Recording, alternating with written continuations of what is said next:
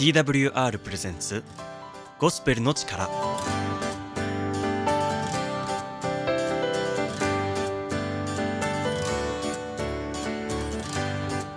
皆さんいかがお過ごしでしょうか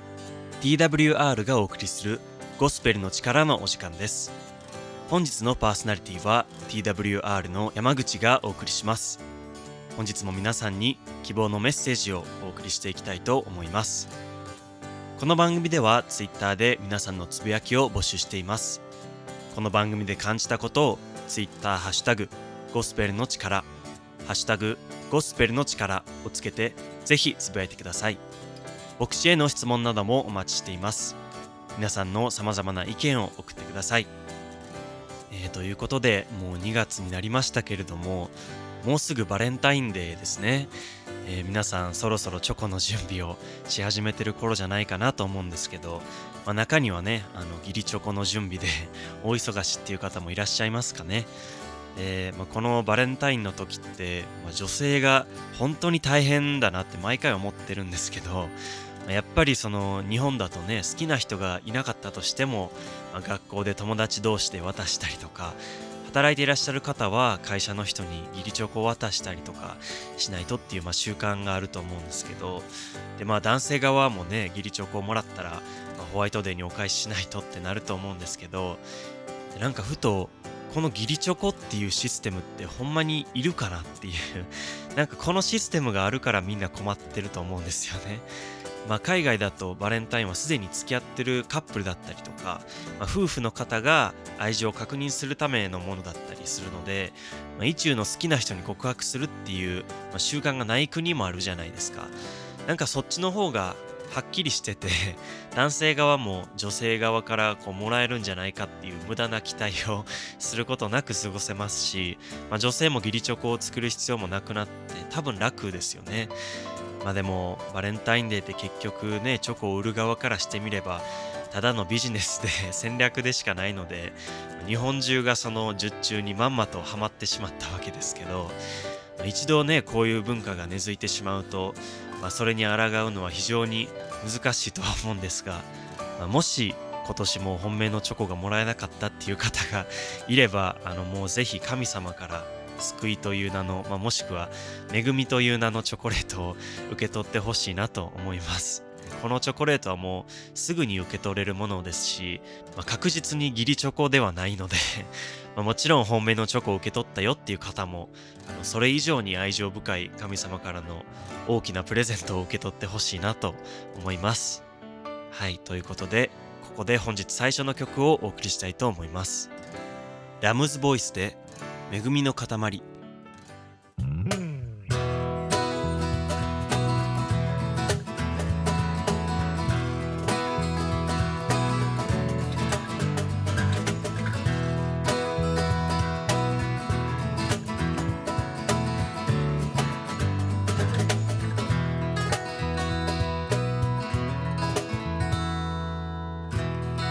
生きてきた。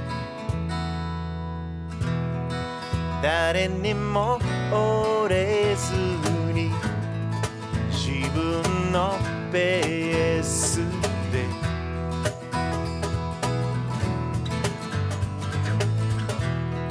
信じてた。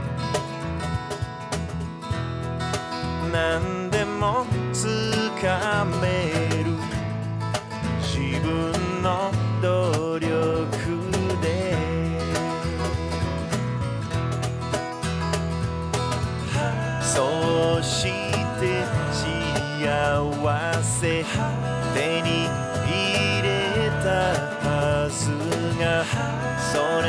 でも何かが足りない。イエス様に愛されてるから。恵みの塊。お送りした曲はラムズボイスで恵みの塊でした、えー、この曲をいい曲だなと感じてくださいましたら Twitter ハッシュタグゴスペルの力でぜひつぶやいてください。また曲のリクエストも Twitter ハッシュタグゴスペルの力でお寄せくださると感謝です。ここからは聖書からのメッセージをお届けします。本日のメッセンジャーはソウル日本人協会の平島のぞみ牧師ですそれではよろしくお願いします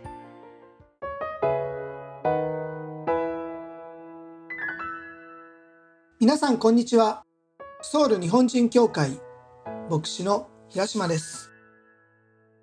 人の一生における思いもかけない出来事をある人たちは運と言いある人たちは偶然と呼びます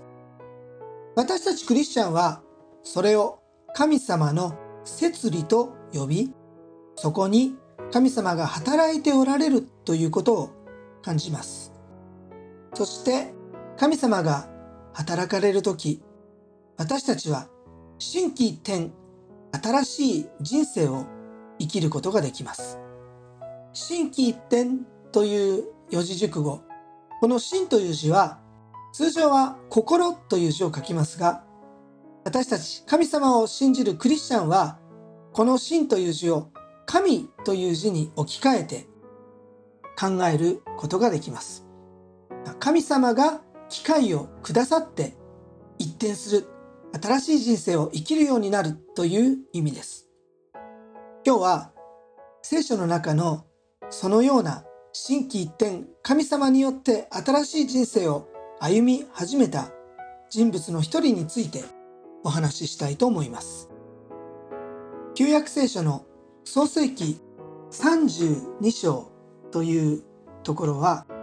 ヤコブという人の人生のクライマックスが書かれた場面です。彼の人生の生涯における最大の転機と言っていい場面です。本当にこう映画のような場面ですので皆さんもぜひ聖書をお手に取っていただきたいと思います。まず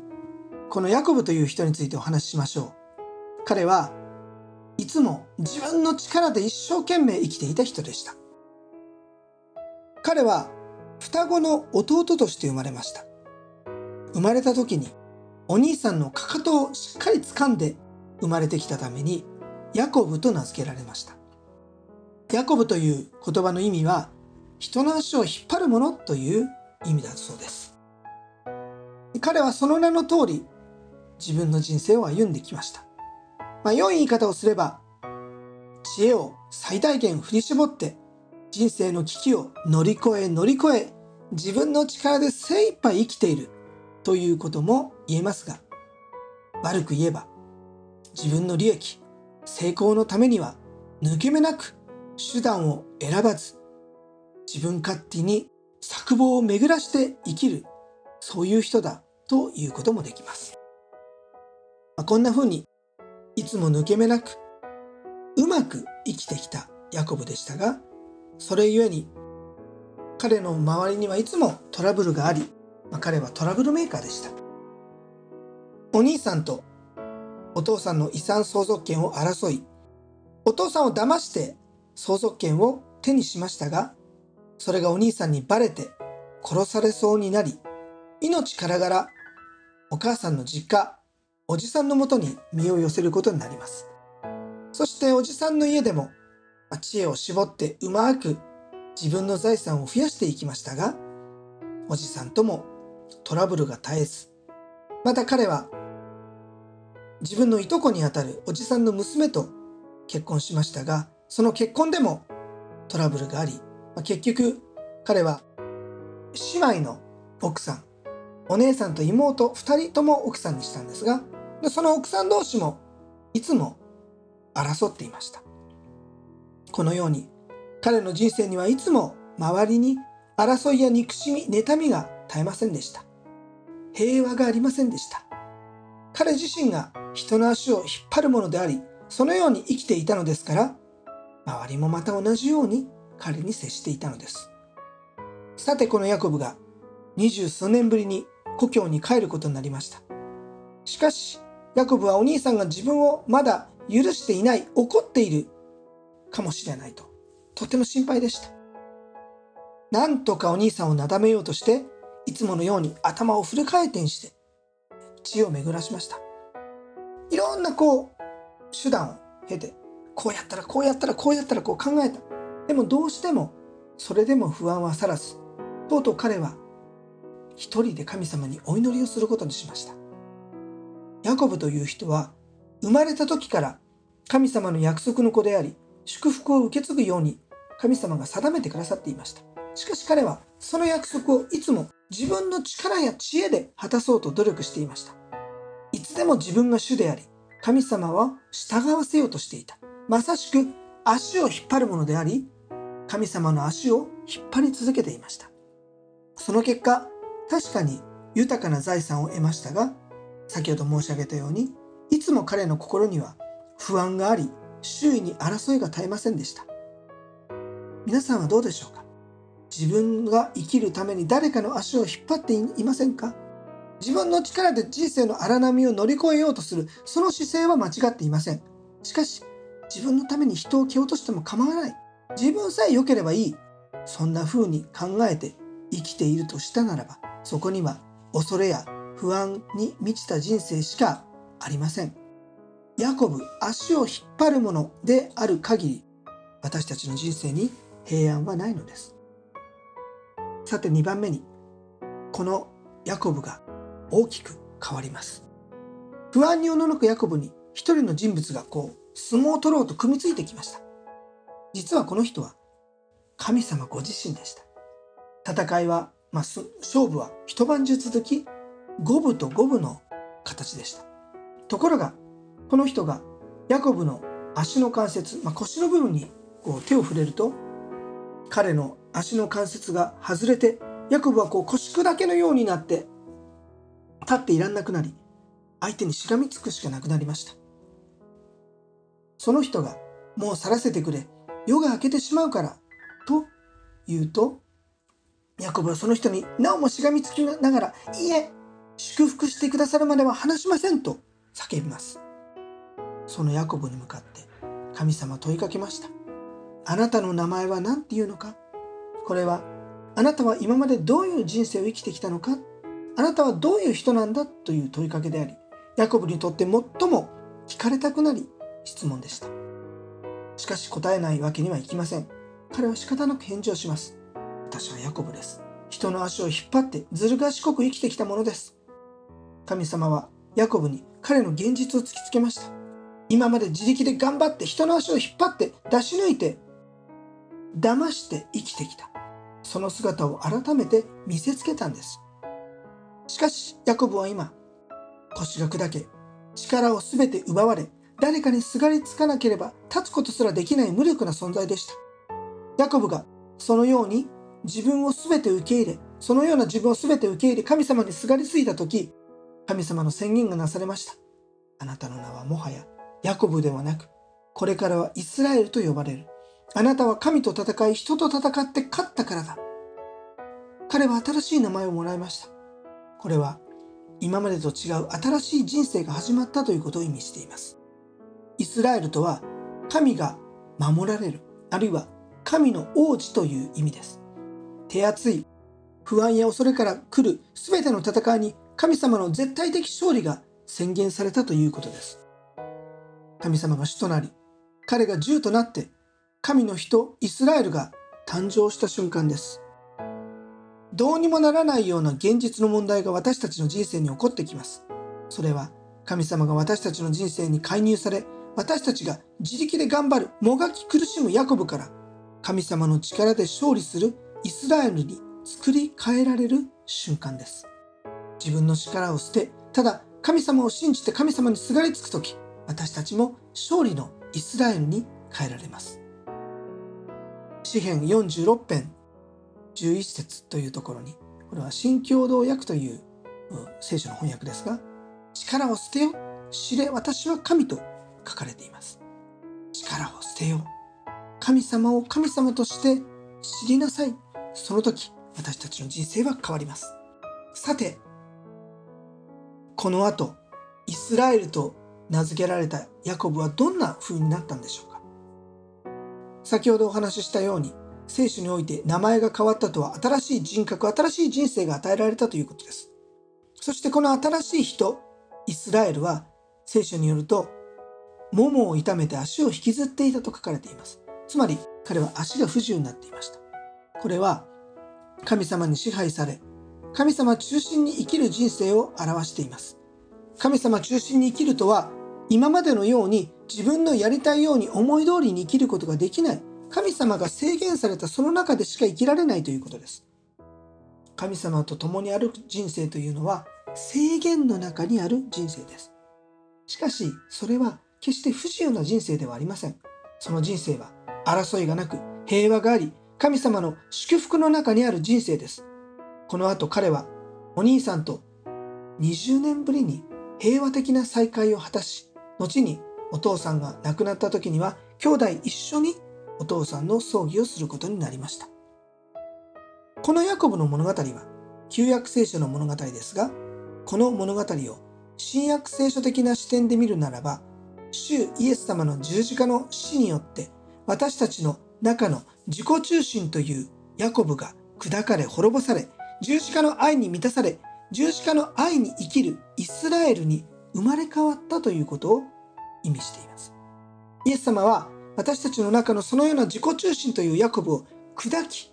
神様の祝福の中に平和の中に生きるイスラエルに変えるために十字架にかかってくださいました。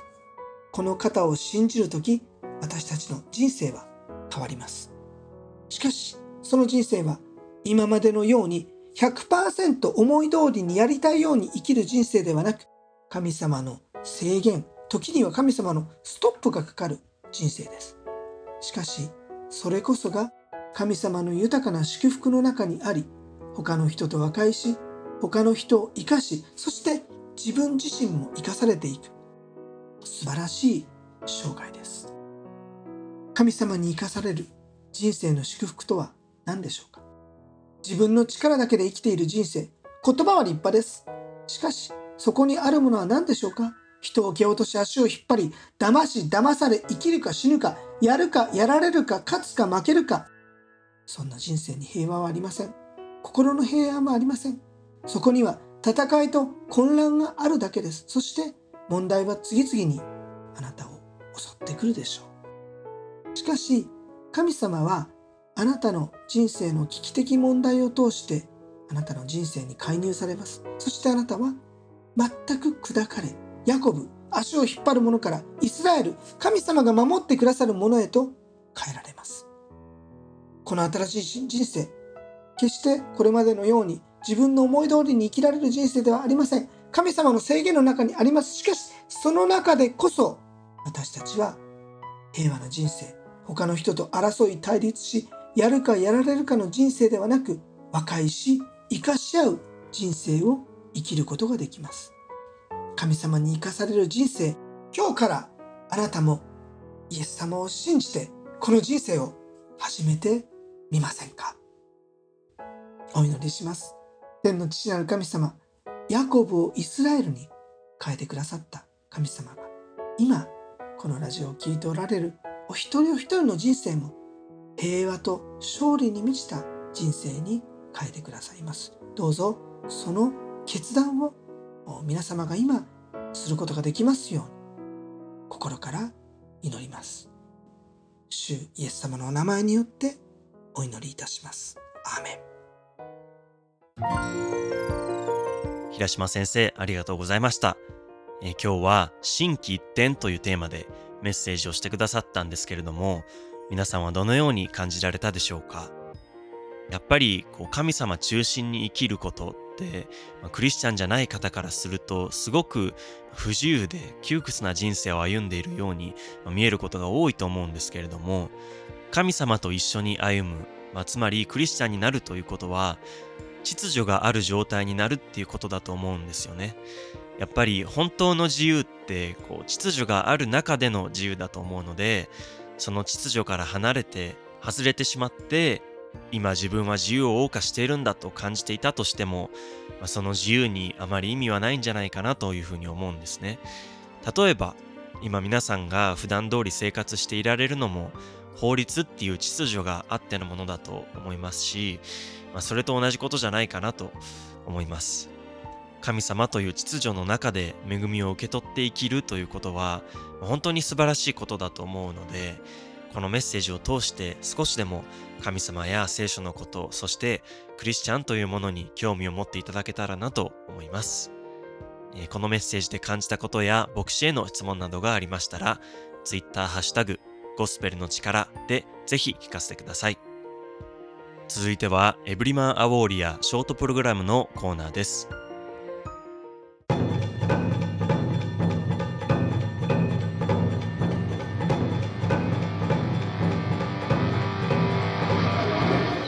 ロニー・バーガーがお送りするエブリマン・ア・ウォーリアー。誰がもっとお金があることを望むでしょう。ある教会では神様が皆さんの富を増やされることについて重点的に教えています。献金する方法と信仰次第で神様は必ず祝福してくださると教える教会さえあります。本当にこれがお金と成功について聖書が教えていることなのでしょうか？聖書によればお金の使い方がうまくいくかどうかはいろいろな条件によります。私の知り合いのクリスチャンで経済的にうまくいっている人は惜しみなく施し神様に信頼を置いて歩んでいます。またそれだけでなくお金をしっかり管理し一生懸命働き借金をせずとても質素に生活しています。これら一つ一つの事柄に誠実であれば皆さんは祝福されます。喜んで与えること貯金すること借金をできる限りしないことそして神様が皆さんに与えてくださったすべてのものをよく管理することについてはどれも聖書に書かれており神様が大切にされている事柄なのです。本日のメッセージはいかがでしたか？エブリマンウォリアでは皆様からのご意見ご感想をお待ちしています。詳細はホームページ emaw.jp emaw.jp をご覧ください。それではまた次の時間にお会いしましょう。本日のエブリマンアウォーリアはいかがだったでしょうか？エブリマンアウォーリアの内容が気になった方は emaw.jp までぜひお便りをお送りください。また、Twitter ハッシュタグゴスペルの力でも男性のあなたの声を聞かせてください。